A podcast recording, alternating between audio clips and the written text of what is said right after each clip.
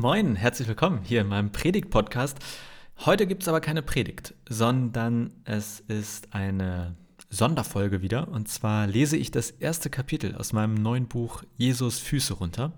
Ich hatte da ja vor kurzem schon eine kurze Sonderfolge mit der Einladung gemacht, also dass es das Buch gibt und überhaupt. Und wenn du mehr zum Buch wissen willst, äh, auf meinem Blog johopman.de oder überall, wo es Bücher gibt, einfach mal googeln im Internet Jesus Füße runter.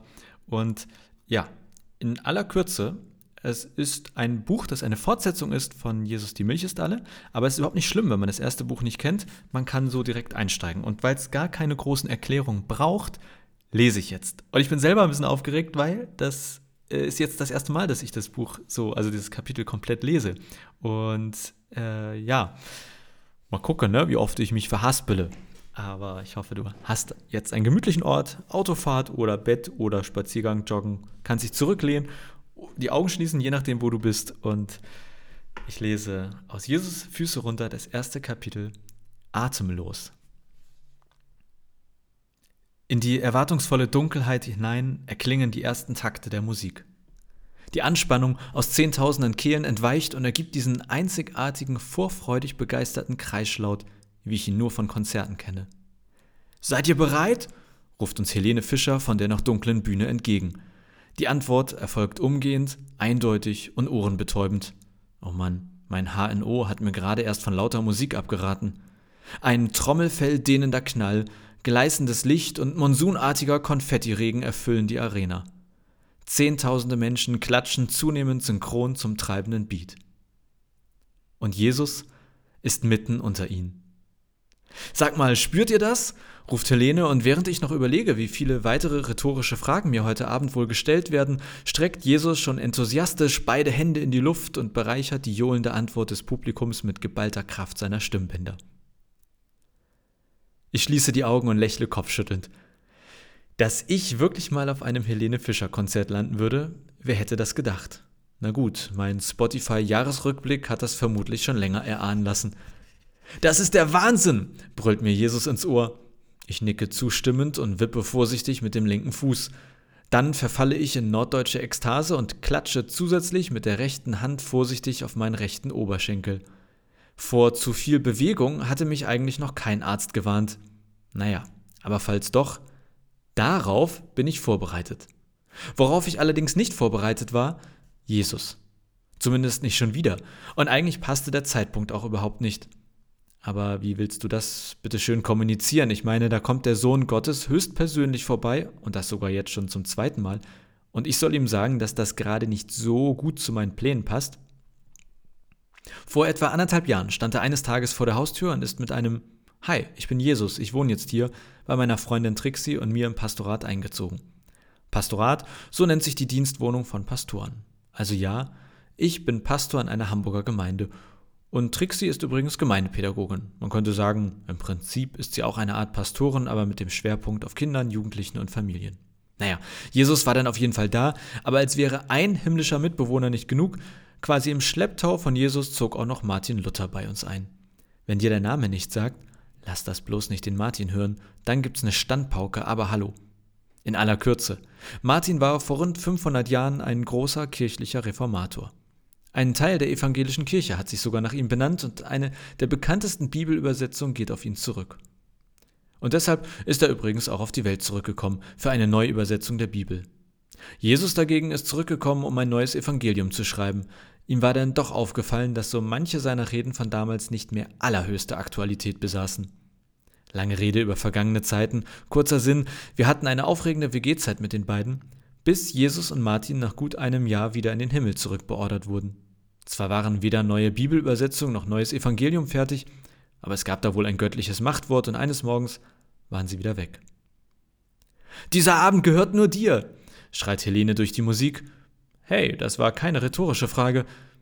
Dieser Abend gehört nur uns, ergänzt Jesus mir ins Gesicht brüllend. Na sichi, schreie ich zurück und lache. Gut, wenn wir mal ehrlich sind, der Abend gehört uns beiden und dem Rest der in Glückseligkeit ertrinkenden Schlagerschar um uns herum, in der offensichtlich außer mir keiner mehr darüber nachdenkt, ob, ob Tanzen zu den persönlichen Begabungen gehört. Und ganz vorn mit dabei, Jesus.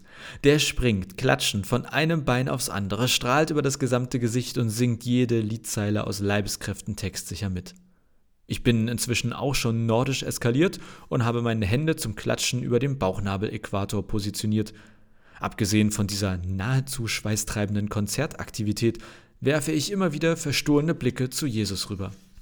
So ganz glauben kann ich das noch nicht. Also, dass er immer noch hier auf der Erde ist.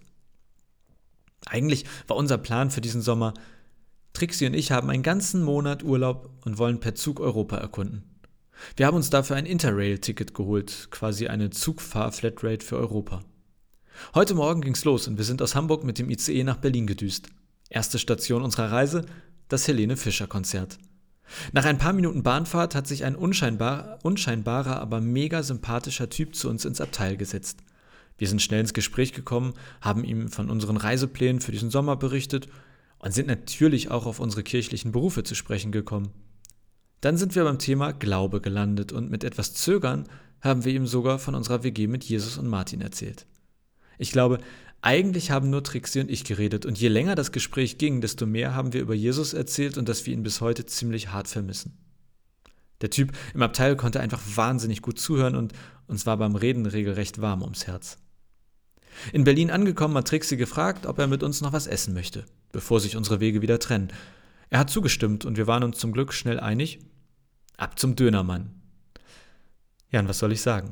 Da hat es dann auf einmal Klick gemacht. Während wir genussvoll unsere Dönerboxen gegessen haben, da war es, als hätten wir endlich die Scheibenwischer bei Starkregen eingeschaltet. Der Typ mit uns im Abteil war Jesus. Der Typ, der mit uns die Dönerbox sozusagen geteilt hat, ist Jesus. Er verfehlt immer noch regelmäßig mit der Gabel den Mund, weil er einfach so konzentriert seine Umgebung im Blick hat. Er hat immer noch diese markanten Lachfalten um seine aufmerksamen Augen. Sein Gesicht ist etwas kantig, seine Hautfarbe eher dunkel als hell, schwarze Haare, seine Statur weiterhin eher moppelig als sportlich. Aber er hat sich äußerlich auch echt verändert und das ist die einzige mir ansatzweise schlüssige Erklärung, warum wir ihn im Zug nicht erkannt haben. Er trägt jetzt Bart ich würde sagen, das steht ihm sogar sehr. Und zur völligen Überraschung von Trixie und mir hat er seine Frisur in den Griff bekommen. Respekt. Wenn da mal nicht sein Vater die Finger im Spiel hatte. Aus unserer Sicht ist die Bändigung seiner Haare ein mittelschweres Wunder. Mindestens. Jo, Ibims, meinte Jesus schmunzelnd, als unseren Gesichtern wohl mehr als deut deutlich anzusehen war, dass wir ihn gerade erkannt hatten. Zwick mich, Jonas, flüsterte Trixie, aber zur Bewegung war ich noch nicht in der Lage und konnte nur ein ich glaube, ich habe eine Überdosis Fritz Cola getrunken, erwidern. Dann ist Jesus aufgestanden, einmal um den Stehtisch beim Dönermann rum und hat uns beide mit einem So, hoch mit euch und lasst euch mal drücken aus der Schockstarre befreit. Wir hatten danach natürlich gehörigen Gesprächsbedarf. Wie sich schnell herausstellte, ist Jesus nie in den Himmel zurückgekehrt, sondern auf der Erde geblieben. Ohne uns Bescheid zu geben, wie Trixie durchaus ein wenig verletzt festgestellt hat. Musstest du also in Wirklichkeit gar nicht in den Himmel zurück, sondern hattest nur die Schnauze von uns voll? Das hat Jesus zum Glück direkt und vehement verneint.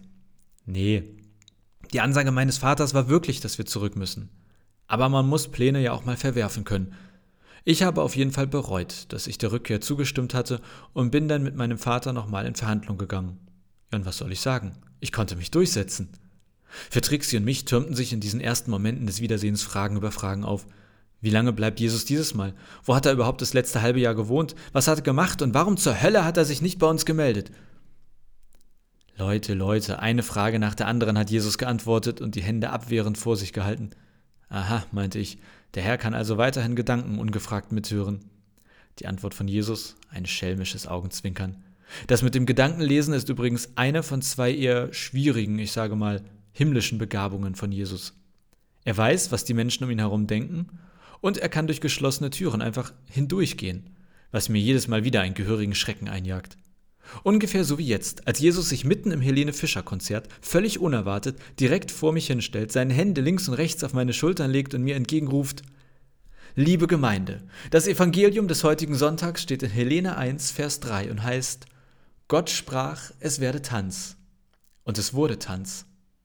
Ich will den missionarischen Tanzaufruf eigentlich direkt abwehren, stelle aber zu meinem Erschrecken fest, dass mein Körper anscheinend ohne mein Zutun schon eine eigene Ich-AG gegründet hat. Na geht doch, stellt Jesus mit Blick auf meinen zaghaft zuckenden Körper höchst erfreut fest. Dann beschließe ich, meine Spießigkeit zumindest für einen Moment über Bord zu werfen und mein Tanzbein zu schwingen. Es ist das Rechte. Und siehe, es war sehr gut. Naja, mein Tanzstil war sicher nicht fehlerfrei, aber ohne Fehler ist ja kein Mensch, nicht mal Helene, zumindest nach eigener Aussage. Und wo wir schon bei hellenistischen Schlagersongs sind, das Wiedersehen mit Jesus war eine Mischung aus Herzbeben und Achterbahn. Junge, Junge.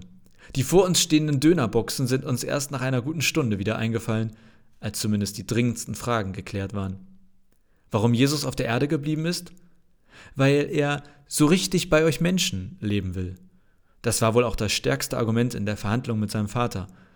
Denn als Jesus das allererste Mal auf der Welt war, also vor rund 2000 Jahren, da hatte er 30 Jahre mehr oder weniger wie ein normaler Mensch gelebt. Und genau das war die Grundlage für meine Reden und Wundertaten in den letzten drei Jahren meines Lebens, erklärte uns Jesus. Das mit dem Schreiben am neuen Evangelium konnte gar nicht klappen, weil ich einfach nicht lange genug hier auf der Erde war. Also versuchst du es jetzt nochmal mit dem neuen Evangelium? habe ich nachgefragt. Aber Jesus hat es eher verneint als bejaht. Zitat: Erstmal geht es jetzt zurück zu den Anfängen. Ich wohne bei und mit den Menschen. Wie vor 2000 Jahren eben. Das bedeutet weiterhin keine Wunder, keine großen Reden von mir, sondern Erfahrungen sammeln und Menschen kennenlernen. Ja, so ungefähr lautet der neue Plan für mich. Wir wollten natürlich auch genau wissen, was Jesus die Monate ohne uns eigentlich so getrieben hat. Aber er hat nur abgewunken und gesagt, dass man darüber auf gar keinen Fall ein Buch schreiben sollte. Naja, mal schauen. Das muss er ja nicht entscheiden. Was wir aber zumindest aus ihm herausquetschen konnten, es hat ihn nach Köln verschlagen. Er hatte anscheinend verschiedene Jobs gehabt und ist damit über die Runden gekommen. Und wieso hast du dich nicht schon vorher bei uns gemeldet? hat Trixie weiter gefragt, woraufhin Jesus uns leicht verlegen anguckte. Ähm, begann er vorsichtig. Also zuerst wollte ich mich sofort bei euch melden und wieder einziehen. Aber dann habe ich gedacht, dass es viel cooler wäre, wenn ich mir erst eine Wohnung und einen richtigen Job suche und euch dann stolz davon berichte. Naja, das lief aber halt alles nicht so, wie ich mir das vorgestellt hatte, und dann war mir das auch einfach hart unangenehm, mich so bei euch zu melden. Vor ein paar Tagen habe ich mir aber gesagt, was soll's, jetzt fahre ich zu den beiden hin. Tja, aber dann stand ich vor eurer Tür und niemand war da. Folgst du uns nicht mehr auf Instagram? habe ich verwundert nachgefragt. Da haben wir doch gepostet, dass es für uns auf große Interrail-Tour geht. Das ist noch so ein Thema für sich, meinte Jesus und stocherte dabei in seiner Dönerbox rum. Oh nein. Wurde dein Account gesperrt? hat Trixie besorgt vermutet. Nein, das nicht, aber ähm, wie soll ich das sagen? Also, ich war ja nicht so erfolgreich auf Instagram und auch wenn mich all die digitalen Dinge mega interessiert haben, irgendwie haben sie mir auch nicht so richtig gut getan, meinte zumindest mein Vater. Und deshalb musste ich ihm versprechen, wenn ich auf der Erde bleibe, dann muss ich für mindestens ein halbes Jahr auf alles Digitale verzichten. Ich musste echt laut lachen. Eher so ein Prusten. Passiert mir selten, ist dafür laut Trixie durchaus amüsant anzuschauen. Aber komm schon. Der Sohn Gottes macht Digital Detoxing? Das ist ja wohl ein prustenden Lacher wert. Es erklärt aber auch einiges. Zum Beispiel, warum wir nirgendwo im Internet was von ihm gesehen oder gelesen hatten, seitdem er von uns weg war. Und warum er vor unserer Haustür stand, während wir schon auf dem Weg zum Konzert waren. Äh, Moment mal, fiel Trixie noch auf. Wie hast du es eigentlich geschafft, dann trotzdem mit uns im Zug nach Berlin zu landen? Jesus musste einmal ordentlich schnaufen und meinte dann, das gilt, glaube ich, als größte sportliche Leistung meinerseits. Jemand aus Jonas Gemeinde hat mir erzählt, dass ihr nur eine halbe Stunde vor mir los seid und dass ihr zuerst nach Berlin wollt. Dann bin ich so schnell ich konnte zum Bus, vom Bus zur S-Bahn und am Hauptbahnhof in Hamburg zum ICE gerannt und dann einmal durch den ganzen Zug, bis ich euch gefunden hatte. Sachen gibt's. Ich meine, wer hätte gedacht, dass Jesus uns mal so hinterherrennt? Na gut, eigentlich steht genau das in etlichen biblischen Geschichten über Gott, also dass er uns sucht und hinterherläuft. Aber dass sich das mal so praktisch äußert, hätte ich jetzt eher weniger erwartet. Dass das Helene Fischer Konzert fast drei Stunden dauert, hätte ich allerdings auch nicht erwartet. Als die letzte Zugabe vorbei ist und das Saallicht angeht, bin ich völlig verschwitzt. Es hat sich im Laufe des Abends überraschenderweise gezeigt, dass auch mein linkes Bein als Tanzbein höchst aktiv einsetzbar ist. Aber ich bin nicht nur vom Tanzen, Springen und Klatschen verschwitzt, sondern zugleich auch ziemlich erfüllt. Ich fühle mich, als käme ich aus einem richtig guten Gottesdienst. Ja, für mich sind das tatsächlich sehr ähnliche innere Zustände der Erfüllung. Ein gutes Konzert und ein guter Gottesdienst. Okay, ich bin nach Gottesdiensten selten bis nie verschwitzt, aber ehrlich gesagt wird in denen ja auch eher selten getanzt, gesprungen und geklatscht. Könnte am durchschnittlichen Alter der Besucher liegen oder ganz vielleicht auch daran, dass unsere Gottesdienste relativ selten ähnlich mitreißend wie Konzerte sind, aber auch nur ganz vielleicht. Nachdem Jesus und ich unsere zwei kleinen Rucksäcke an der Garderobe abgeholt haben, sind wir schon fast aus der Arena, als wir an einem sehr großen Banner vorbeilaufen. Es wirbt, es wirbt für eine Autogrammstunde mit Helene. Hey Jonas, da müssen wir hin, stellt Jesus richtigerweise fest.